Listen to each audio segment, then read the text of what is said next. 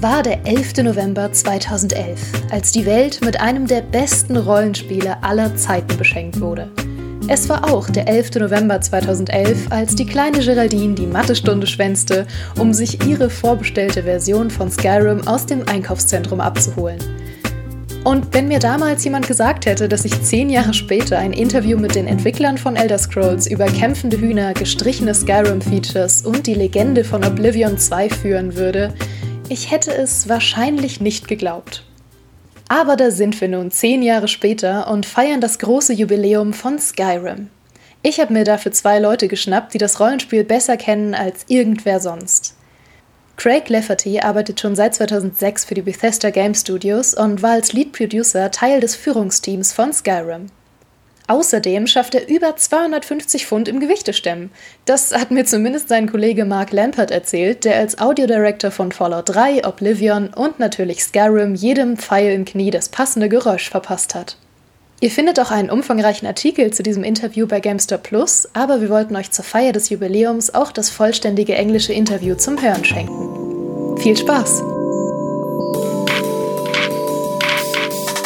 Alright, so let's start. Um, maybe with uh, the topic hidden stories, secrets, Easter eggs. Um, like I remember a while ago, there were um, two tweets about seemingly little Skyrim secrets, um, why the treasure foxes seem to lead players to special places, and um, how the killer bees almost destroyed the famous intro. Um, and I mean, the internet went absolutely wild, um, as they do.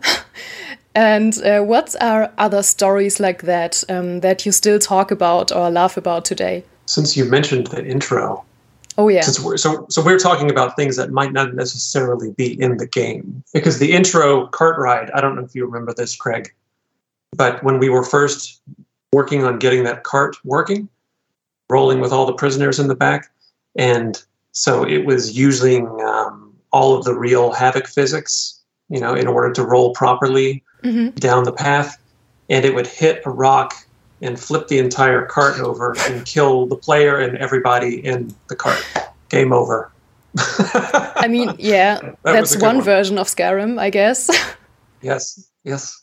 yeah, that cart uh, ride. And it seemed like uh, as through development, it was a it was a rock, then it was a, a bee, then it was a horse or something come in like because because it was all done real. It wasn't it wasn't uh, a cutscene. So we actually worked on it for months. Like I distinctly remember working on it for months and like every every couple days finding something new like that would break it.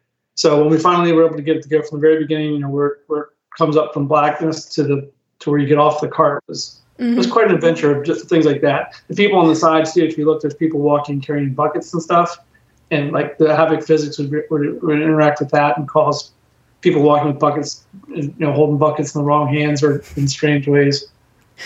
Are there still any videos of that? I don't think so. oh, that's too bad. it's just, uh, yeah, I mean, it's one of those things where we're really rec- we're playing through it in real time each day. We mm-hmm. meet each day and, and, go through it and try to, you know, what else we need to to get to the end. Um, so I don't think we had videos of it just because there's just countless things. Mm-hmm. there's probably some in one of our bug databases somewhere in some very uninteresting corner of, of the network archive. But uh, what Craig said about the part of, of how many times it took to get that right. Um, mm-hmm. It's kind of a testament, I think, to the perseverance of the team. And you know, Todd said this is this is how we want to open the game, and I think a lot of us would have cut that much sooner and said, let's just start with the player being led on foot. And I'm glad that we put up with it and worked out all of the kinks because it is um, when I see it now, I don't see all of those little pieces behind the scenes. I just see the whole story and mm-hmm. the prisoner across from you. The sound of the cart is nice, um, kind of lulling you along as you go through the front gates, mm-hmm. um, and all those sorts of things. So it is it is I don't know sometimes worth it to push through and keep trying and trying, even if it means 500 attempts. right, yeah. I also love um, all the little Easter eggs in Skyrim. Um, I mean, some of them took like years to be found by someone. Um, my personal favorite is uh, the Pac-Man cheese, by the way. what are your favorite um, Easter eggs in the game, and uh, what are maybe Easter eggs that aren't known by many? There's one this has surely been found, but it's it is the skeleton. There's an ice cave with a, a frost troll inside it. I don't remember where. And there's a skeleton whose feet are lodged in the ice in mm-hmm. the ceiling, and his arm is extended, reaching for his sword, which is just mm-hmm. out of reach. In a little nod to Star to uh, Empire Strikes Back. Mm. And we usually try not to make you know direct references and not break the so-called fourth wall like that and but i think this one slipped under the radar someone was very clever and made it look like a completely plausible scenario mm-hmm. in the world of skyrim. And so that's a good one. And my personal favorite this is not so much an easter egg but it is a part of the map that a lot of people don't find necessarily. And it's angi's camp. Uh, angi is a nord bowman like a master archer. And it's in the south southwest edge of the map. And you kind of have to find a path up the snow and it's up on this high ridge so it looks like it wouldn't be something you could reach but if you again keep at it and keep jumping and finding your way up there there's this mountain hut and she has a whole like archery course um, mm-hmm. and you can talk to her and go through the course and you get all these bonuses to your archery skill and i think you can even get her bow and so that's like a nice little reward that's hidden in this other part of the map that a lot of it's not part of a quest. You know, you wouldn't necessarily find it in some obvious way. Mm-hmm. But it's this big, big payoff. Yeah, the one that stands out to me too is the Minecraft. Somebody put the, the pickaxe from Minecraft in there. Oh yeah. Um, the thing that stands out to me actually is is, uh, is the amount of them we didn't know. Like it was you know a hundred people working on the game, putting, putting people putting things in. So just the amount of stuff that even the developers like not nobody no one person knew everything that was in the game. Mm-hmm. So it became like a, a, hive mind of like making sure we knew everything that was in there to make sure you know we were accountable. So mm-hmm. I don't mm-hmm. think I think there's probably things still people haven't found. That part is scary, actually. with, the, with the, it is with the Bethesda's style of game. They are mm-hmm. they are so big and so many parts. You never know uh, what if a few different things align in the game that imply something that we never meant to, uh, something like that. And most of those things are interesting or turn into fun memes. And then sometimes, you know, we just hope for no catastrophic situations. yeah, but those are great too, I think. With uh, at the small doses. Yeah. yeah. right. It's like the thing that helps set the game apart is also the hardest for us. Like the fact that the Radiant AI and the characters can kind of do their own thing, like makes for a, a really evolving world that's never the same for people. But also, like you said, something might happen that you didn't intend with kids or some sort of thing in the game, like it's terrifying that it, something you didn't intend to happen could happen. Mm-hmm. Yes, it's not it's not checkers. Yeah, N- not all the rules are not known. It's like the cart ride, but the whole game. yes, it's own thing. Yeah, right. There are also many hidden character stories I really love, like the secret romance between Jon Battle-Born and uh, Olfina Gray-Mane. I mean, I hated that I couldn't marry him, but uh, I loved um, that you only found uh, out about that if you um, pickpocketed the letter from Jon. What are your personal favorite hidden character connections or character stories? This is this is one that just about everyone is going to know, and it's not hidden in the same way, but there is a hut, a small hut with an old woman living there. Mm-hmm. Not far from where the player begins. Most people follow the path and turn into Riverwood, you know, your first small village. Mm-hmm. But across, right across the river, just past the waterfall to the left, if you get kind of north northwest, and there's a small hut with a woman living there. And if you attack her, um, she has magic skills and will just blow the player out of the water and leave mm-hmm. your boots standing there smoking if you're a, a new player. But yeah, so she has this hole in what what looks like just a normal little hut. There's a trap door if you pick the lock. There's this whole dungeon, and yeah, she's like this powerful alchemist mm-hmm. sorcerer mm-hmm. essentially. Um, I don't know if she factors in in a quest later on. I bet you mm-hmm. she does because I feel like we we would have we would have wanted to point a player toward that dungeon and to you know go in there and get the loot and everything. But I found that by mistake. I don't know why I fought her in the first place. And I was like, oh my goodness, this woman is she's a professional. but if you take it, it, you know, it's a nice little cabin. It's it's mm-hmm. in the mm-hmm. exterior world. You can sit there and lie on the bed. The start, the sunlight comes through the slats in the wood. It's kind of a nice little spot, but you have right. to kick the resident out first. Um, all right. Um, so if you have more stories like that, um, feel free to add later. Um, but let's talk about um, one of the biggest Skyrim topics ever the mod community. Um, how would you describe the impact that mods had to the game? as far as the biggest impact, this is just my opinion, of course. I think it influences the next game more than people might realize. You know, a lot of times, a lot of times people do things that the development team probably would have done if we had infinite time, Mhm. which no one has that I know of. And um, you know, so like some of some of the mods where they've added um, even more flora to the game, more flowers to pick. They've upgraded the, the appearance of, of like those individual shrub and flower variations. Weather conversions, a whole different set of skies because that makes everything look so different. Like, like let's make dawn and dusk look really super dramatic. And then you see these screenshots and you're like, oh my goodness, like we should have done that. But Mhm. you know, Yeah, that was yeah, a long time ago and everyone's working under the budget of time and at a certain point you have to finish. And Mhm. so I like to think anyway that a lot of those mods, because we do look at them. Um, I know the dev team looks at them, plays a lot of them, and they probably influence the team a lot for um, the next thing we go on to make. Mhm. Um, uh, and you know, to know that people are in there and working with our tools, if they have that kind of patience to make something work in you know what is now an older version of our engine and tools, Mhm.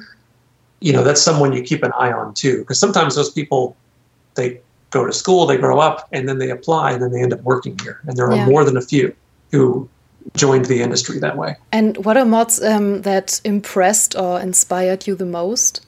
i personally like anything where people add or replace nature ambiences because it's my kind of favorite thing to work with and, and work on on the sound side. So those are the ones i check out. Um, sometimes weapon sound changes because that's such a front and center thing for people. It's you know interesting to hear what people would prefer or which direction they would like to go with it a more hollywood version versus a more realistic version. But i like um, anything to do with weather insects Mhm. um, like someone wants to make a different recording of the rain and put that in those are the ones i look at. I pay no attention to game mechanics and uh, leveling up and new weapons. It's all it's all weather and nature for me Yeah, the ones where people change the look of it too, the, the stylistically, the art of it, either stylistically or just how it performs. Because with mods, you know, they're not trying to, we're not, you're not putting it in a box and selling on all the consoles and stuff, so they can push things a little bit further. So a lot of the things they do with the flora and the environment to make it look even more realistic are pretty amazing. Uh, also, the ones where they use it to make remake parts of previous games, those always blow me Mhm. away. Like, I think recently somebody remade Yes. It was Am- from uh, from Oblivion and stuff. Yeah. So those and another one stand out just as hilarious. Like I think there's a top They replaced the dragon with Thomas the Tank engine. Uh, that one like stands out in my mind. Is one some of the hilarious things they do. Uh, but I think Yeah. remember that one? where the dragon was replaced by macho man randy savage That one too. Like Mhm. was Yeah, so it's like this- terrifying it's a weird mix of like hilarious stuff and then just incredible stuff. And the fact that people put that much time into it, like they play the game that long and then they put that much time into the mods. But also, I think it's what keeps our games going. Like we're sitting here talking about it ten years later. I think a big part of that is because people are coming back to the game and discovering it because of the mod community and the, the talk around it. Mhm. Yes, and if you know uh, the the fact that we released the tools, the, the creation kit tool set to, for people to use, and you know if that doesn't scare you off, and, and they're willing to learn how to put a quest together and, and go under the hood and really tinker with the mechanics of the game, and then you get a mod like um, I don't know the title of it, but basically any of the ones that make the game more hardcore. You have to eat, you have to drink, heat and cold are a problem. I like that kind of stuff. I like that environment against the player type of gameplay, um, which is fun if you can survive, I suppose. Mhm. Is that something that inspires future games too, or is that just something that you that you like to see in Skyrim or Elder Scrolls? It's both, but I I, I bet you I have a feeling that the development team pays attention to that kind of thing. Mm-hmm. Um, and just to use that example, that sort of you know make it into a survival game, which we even I think is part of the Creation Club, right? We released one that was like that, Mhm. Craig. Yeah, survival. Yeah, there's several things that have become part of the Creation Club, and I think are part included in the 10 year anniversary edition. Mods. yeah, so there's a an interesting symbiosis, I think, between those fans who want to you know make a new addition or change to the game and the development team, and I think sometimes the two are doing this and each getting a little piece of something or a little influence from the other. Since you mentioned the anniversary edition, um, how did you choose which mods will um, find their way into the new edition? No, in fact, it was it was Dave Schreiber, one of the other sound designers, who did Mhm. most of the work on that on those mods. You know that came out there. I like to think it's because they're peaceful. The fishing Mm. mod. ones you'd want potentially. I don't know if that was one of the things, but we always would lo- like to do fishing. That's one of those things like you want to do, but didn't make it into the game. That I think that's one reason why. But the people, we have a whole team that has been working with the with the Creation Club Mhm. people for, for a long time, so they sort of I think handpicked the, the different ones. Mhm. I think sometimes too, it's probably just because they're so they're probably very complete and very robust. You know, all of the uh, risk reward systems are there, the sorts of things that we would put in ourselves and really test and make sure that it is um, useful or playable by every character class. Um, um, it's not just going to break the whole economy of the game, that sort of thing. Because there are the kind of mods where you can, you know, put it in just for fun. Hey, the dragon is now Thomas the Tank Engine, you know. but we probably wouldn't put the, you know, the official release. We might get a call from the Thomas the Tank Engine legal team, and I have a feeling their legal roster is deep. Oh yeah, I see that too. I mean, there are um, already so many versions of Skyrim, and it became kind of a loving meme in the community. So, how did you get the idea for um, one final big anniversary edition? I think we wanted to, you know, it's a it's a big anniversary. We wanted to have, you know, a version that's out there that's sort of the, the current one for for mem- for people with the current gen platforms. Do the update for the for the uh, Xbox, you know, the new Xbox and the new PlayStation, and then include all the work from the community. And, um, yeah, hmm That's a good point. You know, I hadn't considered. My, my thought was simply because 10 is a nice number. Um, Yeah, that's true too. there's still a lot Yeah. of people who haven't played it. It's one of those games that you know it's, it's lasted across console generations. So we always want to have like you know here's the, the sort this, this is the one that has everything up to Mhm. this point in an easy way, easily easily easy way to get into it. You don't have to get an older version and patch it up and find the mods. Like we wanted to include everything in one version to celebrate the 10th anniversary and bring it to people who are looking to come back to it after a long time or, or haven't ever really played it. hmm But you're right too. But like what, what you said about the console generations, Craig, is Yeah. probably a good point because in 20 years or 25, if we're lucky enough to still be releasing an anniversary edition of Skyrim, Yeah. I don't. Can you? Will you play it in your flying car or, um, you know, That or would your be awesome. refrigerator? yeah, but you know, it's good to update. And like the, the update, the the um, the update to make it compatible with like the Series X and PlayStation Five, and that's a free update. You know, so people are still playing it, so it makes the game that much better for the people that are playing it on the current generation.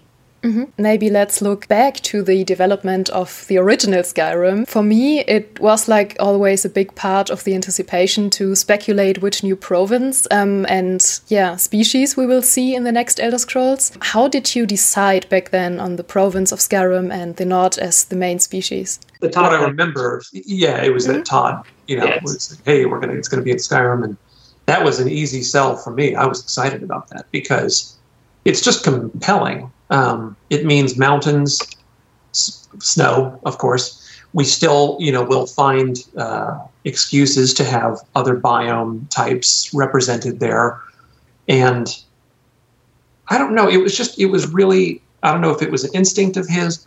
I feel like it was the right cultural move, if you like, at the right time because there was a spate of there was that Vikings TV series hmm after that. There- yeah, there was a little bit of like Scandinavia mania um, in the, the ten years that followed Skyrim. Oh yeah. So I like to think that it influenced a lot of those and like maybe gave a push of hey, this would be a, a compelling place to hold. You know, this particular film, this particular drama, TV series, other games, whatever. hmm Um, and yeah, it's just a very ripe a place for a story, the more you start looking at like example landscapes, looking at real life photos, it might be like this or might be like this. Certainly on the audio side, that's instantly interesting. Snow, mountains, wind, cold, rock, mm-hmm. like that's good stuff. Um, there's plenty to dig into there. It's not like, of, course, set in our world where we kind of know everything and are familiar with it. Where the yeah the specific decision, I don't know. Maybe it maybe it came to him in a dream. I think it's kind of what you said, and I think Todd and, and Matt Carofano and some of the people have been working on it since Morrowind the whole time. They sort of, I think, already have like at a high level, sort of in their mind, they mm-hmm. know mm-hmm. what the different games will be and where they'll take place. So it's almost sort of, you know, they they, they kind of have a good uh, roadmap for it already.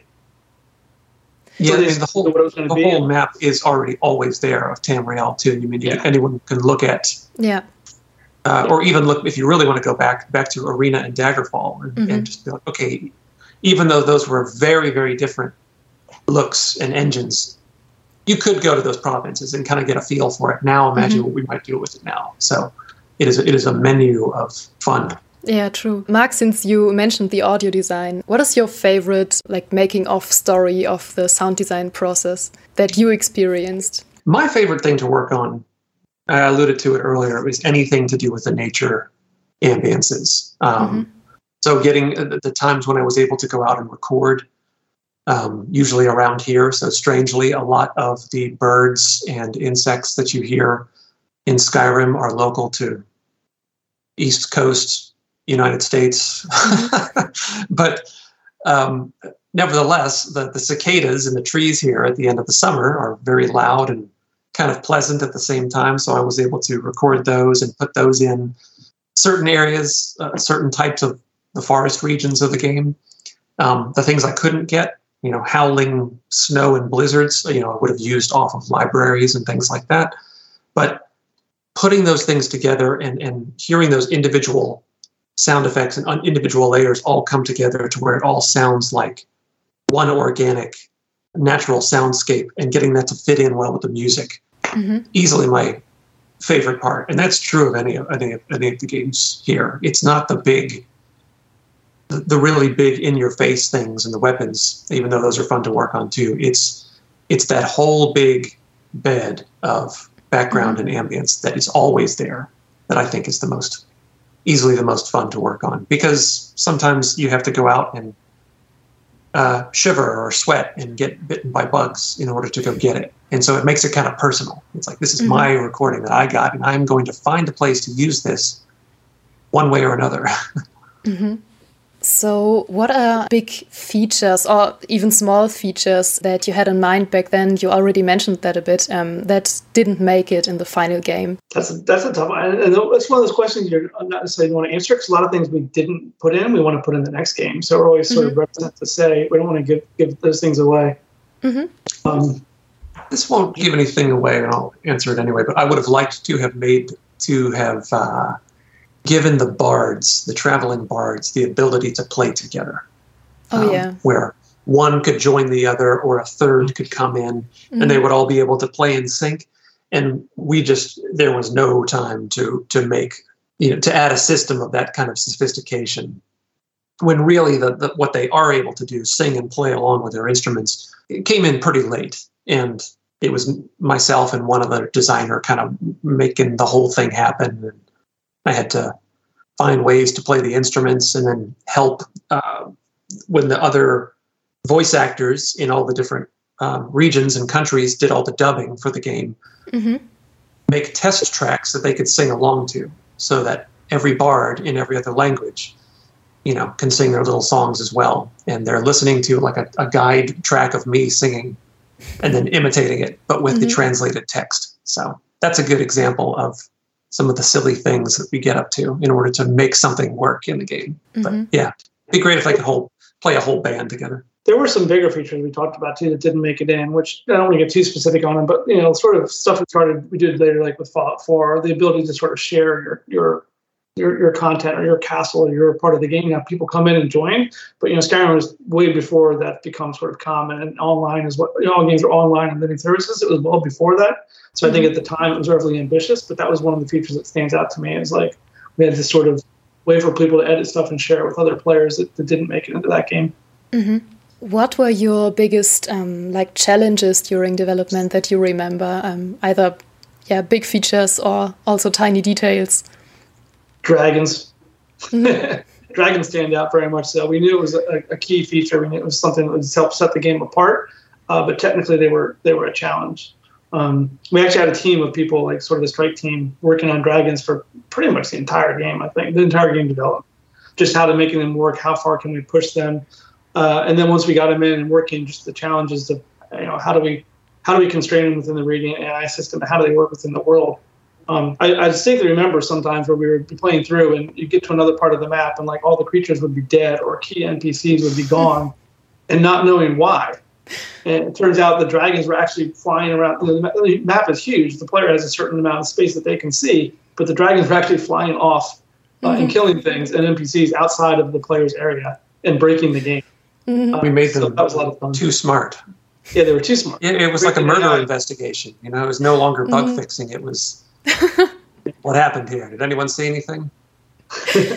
So they, um, they're, they're very challenging. And like we talked about the cart ride, but the cart the cart ride we call it character gen. You know, you start off this time you're in prison, but you're imprisoned on the cart. But that was several months of every single day the lead lead people work, meeting and working on it and trying to make sure it worked and did what it needed to do. Mm-hmm.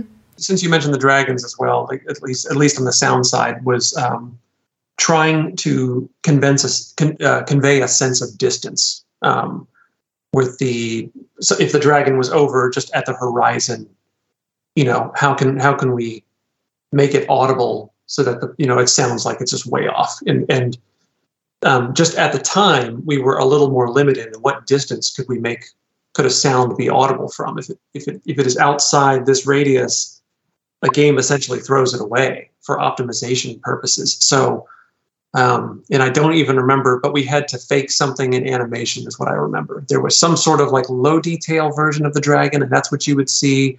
And we would just force this sound to play at the player's position, but make it sound far away or something like that. And that's yeah. what's going on every time. Yeah. You hear that distant dragon, and you look around, and you kind of can't quite tell where it is because we sort of are panning it and making it echo and as if it were far away. And there's a lot of um, and this is true of any game, there's just a lot of smoke and mirrors that when the player is locked onto a quest and focused on a target and thinking about the story, they won't notice those rough edges that we see. And to them, it's going to be this whole complete experience. And to us, it's just an endless string of bugs to fix and to make it work.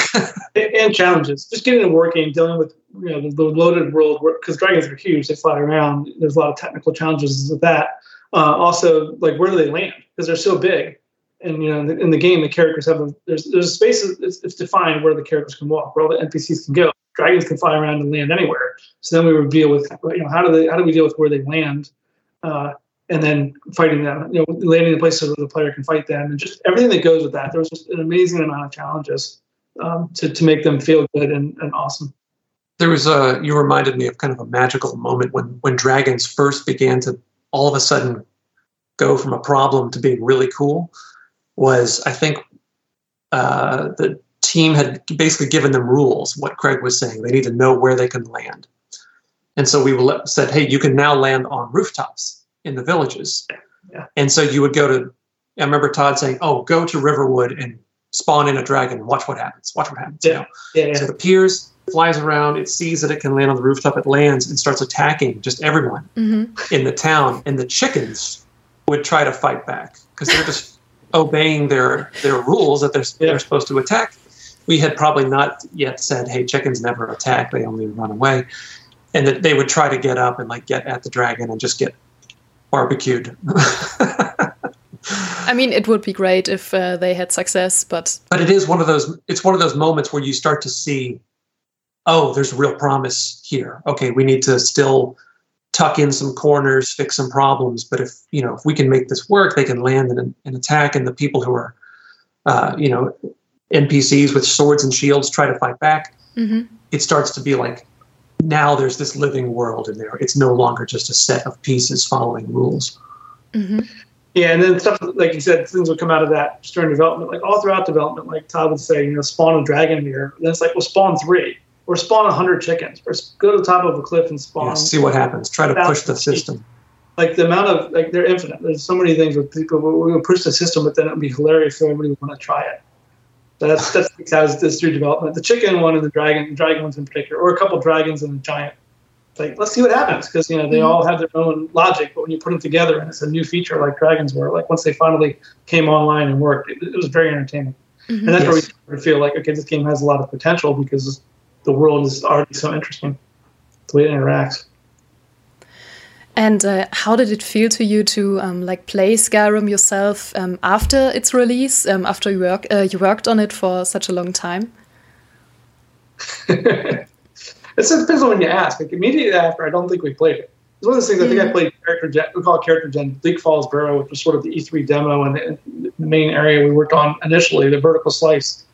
I can't even count how many times I played that. So, uh, but going back to it now, like I've gone back to it recently with the 10th anniversary, and it's pretty, it's pretty amazing. It feels great. It's very, it's like a proud moment to to make something that holds up and and to is still that much fun. And the things you worked on, what you hope to accomplish with it, is still there. and still feels that way 10 years later. And for me, it's always been like I've been a gamer my whole life. I was playing games, you know, before I worked in the industry and go to the store, pick up whatever the current video game magazine to see what the big games coming out are. So for us, the sort of as as we got closer to releasing it and released it and released it to see like, okay, we made one of those games. Like this is the game people are talking about. This is the game, you know, kind of the generation or whatever people like to say about it. But at the time, we were just trying to make you know the best game we could and that we wanted to play. So to see that now to take off like it did, it was actually it was, it was very uh, rewarding. It was a relief, you know, to work so hard and have it pay off mm-hmm. to that level because we, we knew people would want to play it, but we didn't think it would have the impact it did. Like I distinctly remember when, when we got to launch and they're saying like people are lining up like hours before midnight. There's lines outside of GameStop to play it, which you know we're, we're heads down trying to finish the game, put it on. You know, it's back before everything was digital, so put it on a disc, get it to stores. So mm-hmm. to sort of put our, come out of come of that, come out of that, and see the reactions of people people had to it was was pretty awesome. And then going back to it, like I can go back to it every couple of years and play it. It's still fun. Mm-hmm. I actually played Skyrim when it came out. Usually I take a long break because Yeah. we've played it and worked on it so much. But that one I did. You know, I just ignored every single quest and and went and picked flowers. and I try to. I it's a good excuse to, and I we always do this during development too. But travel the perimeter of the map on foot. Just go to the very edges because mm-hmm. designers still like that Angi's cabin, um, the archery course, and all that. They still put little things, little interesting stories, um, some interesting set piece. You know, a, a hut that's been burned down that you go and investigate, and maybe you find something. Even on the edges, the fringe edges of the map, you can't help but bump into little stories and quests or ideas, um, or even just something you make up your own story and then move on, which is Yeah. maybe the best best story of all. Yeah, right. I, I actually have to confess something um, in terms of uh, making your own story because I played Skyrim many, many times and I had like um, dedicated characters for every storyline, um, like one for the Academy and for the Brotherhood and so on. And um, after a while, I thought, um, huh, what if I don't really feel the whole Dovahkiin thing anymore and if I just want to live in peace? So I decided to ignore all that and um, I never left the first city and I just became a peaceful cabbage farmer. So I just looted cabbage every day and I sold it to, um, yeah, maybe one day buy a horse and actually had the time of my life. That's, That's awesome.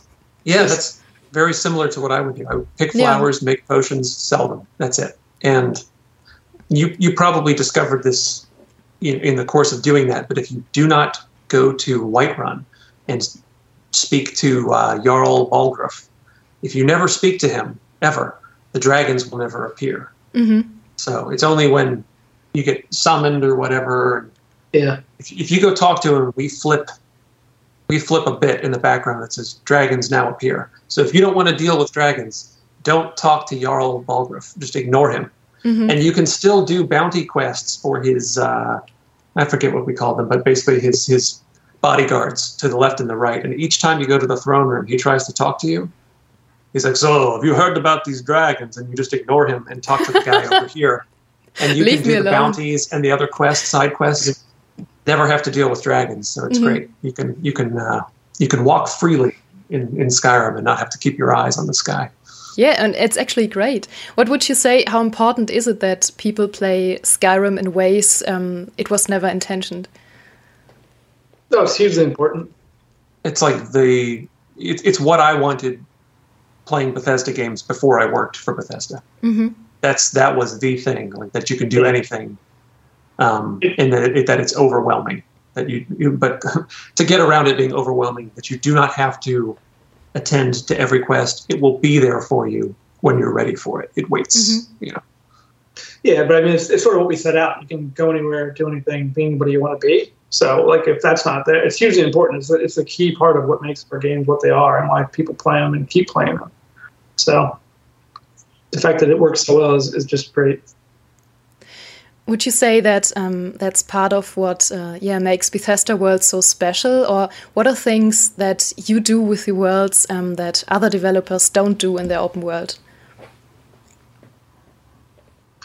Um, it's definitely a key part. I think what makes it special. I don't know if I want to. I, I, can't really speak to what other developers do or don't do. I mean, now there's so many games, and, and open world games have become such a huge thing. Um, but I think with us, it's a big, a big sense of place. Like we really, Skyrim has a real feel, a sense of actual place. And then, like we've been talking about, all the little stories. Like as you go around the world, it all feels handcrafted, and like everything feels like it was put there on on purpose by somebody for you to discover and see. And that sort of leads into the the moment to moment gameplay, you know, outside of the main story. But just when you're walking around the world, you'll see something that will catch your eye, and you'll want to go and explore that and discover that. Um, I think that just comes from years of, of the same, you know, the team. We had a lot of the same people work that worked on worked on Oblivion, worked on Fallout 3, and then worked on Skyrim. And so there's sort of a just honing that craft of how to make a world that feels real and believable and is handcrafted. I think it's sort of that combined with the, the ability for everything to sort of work with its, work with, with each other. The radiant AI and the dragons, everything works together. Um, but if you go off and do your own thing, the game will react. Like it's not on rails. So I think those things all combined sort of makes for a living, breathing world that feels unique. You know, it's not generated, it's not doesn't feel procedural. I think that's sort of a key part of what makes it stand out. Mm-hmm. I like thinking as far as what makes Bethesda unique. And like Craig, I, Craig and I, I think we've been here just about the same amount of time. So, yeah, so I can't speak for other developers because I've hardly worked for any other developers. But the thing the formula, if you like, that BGS does so well. I think we kind of, I always imagine us building the world from the inside out mm-hmm. and not from the outside in. And what I mean is, we don't start and say there will be 20 levels of this and there will be 35 weapons. We never talk about the number and define the ceiling because then it feels like, uh, as a player, you already know how far you can go. Um, Craig alluded to that when he said like we're not you're not on rails, you know, exactly with each quest. But and then uh, along those lines, we try to get the game functioning and playable by us in development as quickly as we can. As soon as we can, can I load into the world? Can I speak to someone? Can I get a quest? Can I go in and out of a dungeon and defeat the end boss, whatever it is, get the loot from the chest and exit and be rewarded for that and all those sorts of all those very simple game mechanics. Just get those working and get them playable and so that we can test it ourselves. And i think that, that what that does is it, it, it encourages people to start uh, responding with like is this fun or is this not fun? And so from early on we can feel like is this simple mechanic of go from talk to a go to b do c? If that's not fun we rip it out and if it is fun, what else can we add on to it? Or does someone else have an idea for like a little vignette? What? Hey, wouldn't it be cool if someone in the high court gives you uh, small small quests to go assassinate someone or to do whatever? Like, yes, that would be cool. Where can we write that in? We have this whole world, and let's put it here. So there's a lot of that, and I think the whole process is probably messy by comparison to a lot of other developers who might mm-hmm. really lay out specifically here's what you will do in this game. Ours, I think, is a little more organic. It's a lot of us just in testing the game, getting the basics working, and then saying, what else would be fun here? How can we adjust this to make this more interesting? Mm-hmm. And then some designer says, what could I slip in here that's a little Easter egg that only certain people will get, but it'll feel really good? Mm-hmm. And that times 100 plus developers and several years worth of development, and hopefully you get something that's uh, this big unpredictable game that's got you know one solid you know main quest, several side quests, and then about a billion little things to discover along the way. Mm-hmm. Okay, um, so I mean that's kind of an open question, but if you had to pinpoint what is um, bad open world design to you, I suppose if if you were constantly held back and mm-hmm. told you can't do that, oh, you can't go that, no, don't do it like that, do it like this. Mm-hmm. That would become tiring. I feel like in our case, we kind of just let you do everything. yeah. And then you find the reward in that, you know, along worst case, we just let you do it and there's no penalty. Mm-hmm. Um, sometimes that might mean you could do something to like unbalance the game or something that maybe is you know almost cheating or a little bit unfair or something like that but we generally don't try to hold the player back in fact i, think those conversations come up oh, yeah. with like just about every game what if the player wants to go and make 10,000 daggers and sell them all and become the richest person mm-hmm. and at a certain point we don't try to stop you like if you really want to do that and spend the time it's there for you to do. We're not going to like patch the game and say, stop it with the dagger making. yeah, um, it's also making the world in a way that the world holds the player back, not the design. So, like a simple simple example is we don't want to, you don't want to get to a border, a boundary where it says you can't go here. Like it ends, the invisible wall. So we'll make the mountains or the terrain inaccessible. So you're trying to walk up it. Well, it's the mountain. You can't go up any further. So take that to the extent of other parts of the game with AI or anything. Like make it so the world tells the player what they can do versus not, as opposed to feeling like a game that's limiting you. Like the map ends here. You can't go past here. Make it just obvious. The world ends there. There's a cliff or a river or something like that. Mm-hmm. I think that's the thing to help to avoid bad game, bad open world game design. Yeah, true. Okay, so maybe one uh, big closing question. Um, how do you personally explain the insane success of Skyrim? I mean, it's not normal to have a game 10 years later to be um, this popular. I have kind of a macro idea in mind of a sort, and that is when I think about when I think about music, like certain albums that were a, like a huge success or that are really meaningful or you know something that um, that I still listen to myself and that is really meaningful to me. And sometimes this will be unsatisfying because I think it's unpredictable.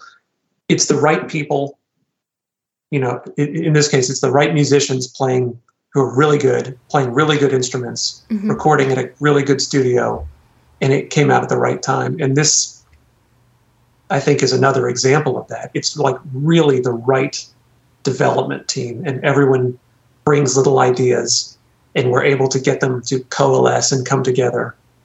And you know, the the game being set in Skyrim and this sort of mystique of the Nords and this you know snowy northern landscape, and they're they're a little more um, not secluded, but they kind of keep to themselves a little bit more than the other races in Tamriel, and you know, as opposed to Cyrodiil, which is this big, you know, melting pot. All of those that kind those kinds of things, the mystique of that, the landscape, the music in the game, the way the game design works, like you mentioned, like it doesn't. We're not penalizing you. You just keep finding more and more interesting cracks and crevices and and journeys to take that become your own little personal story and all of that together, and plus an enormous amount of just perseverance by the team, because every one of these games is tough. I think every time, I don't know about you, Craig, I never feel good about it until the last maybe three months of development. And then as we're playtesting and playtesting and playtesting, and I'm like, there comes a point to where I don't want to stop. Or we need to we have to restart a character because we're altering the mechanic of the game to correct for something. And when you have to start over and you're like, no, I don't want to start over, that's a good sign. And yeah. that happened pretty early on in Skyrim, which, you know, is that's always the thing I need to like push through because mm-hmm. uh, game development is a real pain. So it helps to be working on something that is inherently fun. Mm-hmm. Yeah, it seems like there's always a point where it's like all right, we've done it. Now we've gone too far. This is never going to work. And then it flips over to what he's saying. And there's always a very distinct, like the darkness before the light, or it's, like it's, it feels like it's not going to work, and then it sort of clicks, and then that just energizes the team. Also, the musician, your musician analogy is really good because I think that's a was kind of part of it. Everything you said, the world, the feel, like that clicked with people. Uh, and there wasn't a game like that at the time, but also it was a lot of the same people that had worked on Oblivion and worked on Fallout 3. So it's like you know, you get band together. They know how to, they can play off each other. And you know what the other person's thinking as far as you're playing live music. When game development, there's so many more pieces, but you still have the same sort of you know different. You have your audio guy, your coders, animators. Everybody's working together, and so they it, it's sort of uh, things click. You know how to feed off each other and read what other people are thinking. And so in the same way that musicians get better the longer they play together, we had the same core team on the same platform, the same engine. You know, over time we improved it, but it was the, the same basic core team and t- engine throughout three games. So at that point, everybody was firing all cylinders and knew what they wanted to make, and just worked really well together. So I think that combined with all the other things we talked about is mm-hmm. Helped it.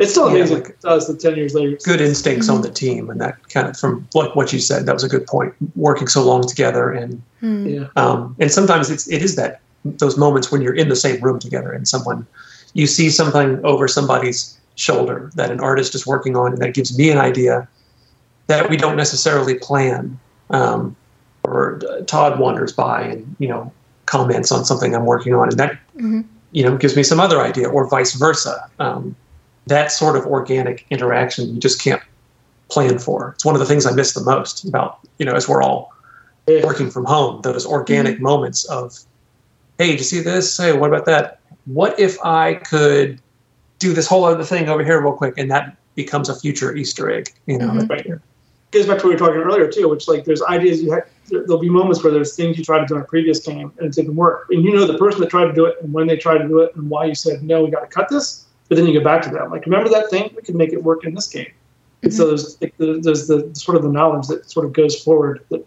pays off as well. One other very big factor, um, too, which is all like the, the marketing and the key art for that game like the, the image that stuck with me the most is there's um, it's the, basically the player character, more or less, the hero character, standing on this ledge, looking out at the whole valley, and he's like that big. He's not this. It's not the huge, in-your-face movie poster style, mm-hmm. and that sort of key art and what the PR and marketing team would would do with that, where everything was always like these same five colors: the rock, the snow, the sky. You know, just a few things gave it this whole theme, and. Uh, you know, since you mentioned like the success of the game and what kind of things came toward that, there's that. There's all of marketing taking all of this work in this game and pushing it into the into the light. You know, because you know, without that kind of support, it could happen that a game like that could come out and only a few people played it, and then you have a cult hit, which mm-hmm. is exciting. 25 years later. yeah. But um, as opposed to something that gets that gives us all the big push to go on and do the next one. Do you imagine yeah. that future games will become, um, yeah, similar phenomenon to Skyrim? Is that even possible? Similar in uh, size or like the style? Similar in like, yeah, the reaction of the community and like um, the hype ten years later. Oh, there's got to be something, but I, I, hope, I hope to work on it. And if I don't work on it, I, I hope to play it. So. Yeah. I want to. I want to see. A, I want to play a game with a Skyrim Easter egg. I think there's probably already a few. Oh yeah. Yeah.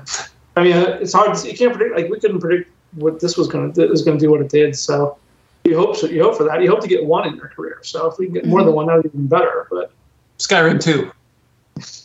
I do remember. I do remember. Um, you know, this this kind of alludes to not really uh, understanding the, the success that the game would have we felt it was fun. It was going to be good. It's another Elder Scrolls game. Like mm-hmm. th- there was that, but it went to this other level. But prior to it coming out, I remember going to Best Buy, the electronics store.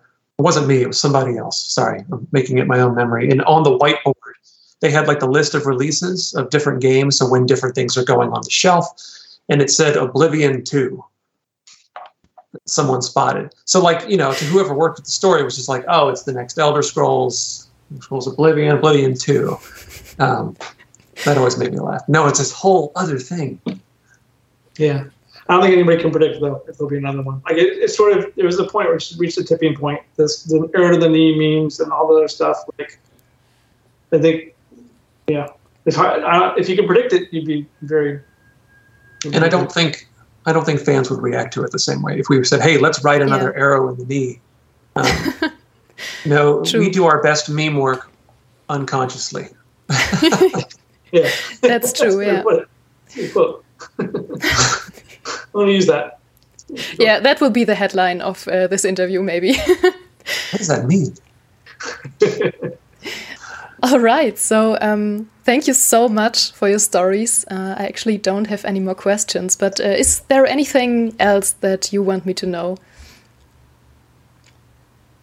Um, Craig can bench press over 250 pounds. That's great. Is that right, Craig? Yes. yes ah, I'm making up factoids. No, just we're, we're incredibly grateful that we're able to make one of the games. I don't want to go down that road. We'll see things we shouldn't say at that point. no, I mean, I think just the whole team is, is still the fact that it's still this relevant. Just what we're talking about it 10 years later, people are still playing it. We're able to do a 10th anniversary edition. Like, we don't take it, nobody takes it for granted on the team. We still play the game. Like, it's, it's, it's still humbling how well it's done. It's, it's awesome. It makes it, you know, you hope for that. You work, I, I remember just an incredible amount of work on this game because we wanted to. Like we are so excited. Um, but there's no guarantee it's going to pay off. So to see the fact that people are still, we still hear stories 10 years later, people, you tell them where to work and they say, oh, wow, I remember I played, and they have a story like you. Um, so that's just eternally gratifying. and We're, we're really thankful that people are still enjoying it. Mm-hmm. it is. It's an absolute honor and it, it does, um, uh, I don't know. It, for me, it always is that like it's that extra lesson to to stick with it and to persevere and to trust in, in what you're doing. You know, hope for the best, of course, but always push like this. You know, just swing for the fences, I guess. Um, mm-hmm. But yeah, it's it really is an honor that people still hold it in such high regard, especially now. Mm-hmm. All right, then. Uh, thank you so much for your stories and for your time. You're welcome. Thank you for taking the time. yeah, of course. All right. Thank you. Have a great weekend, a great anniversary. Yeah. Thanks so much for your time, too. Take care.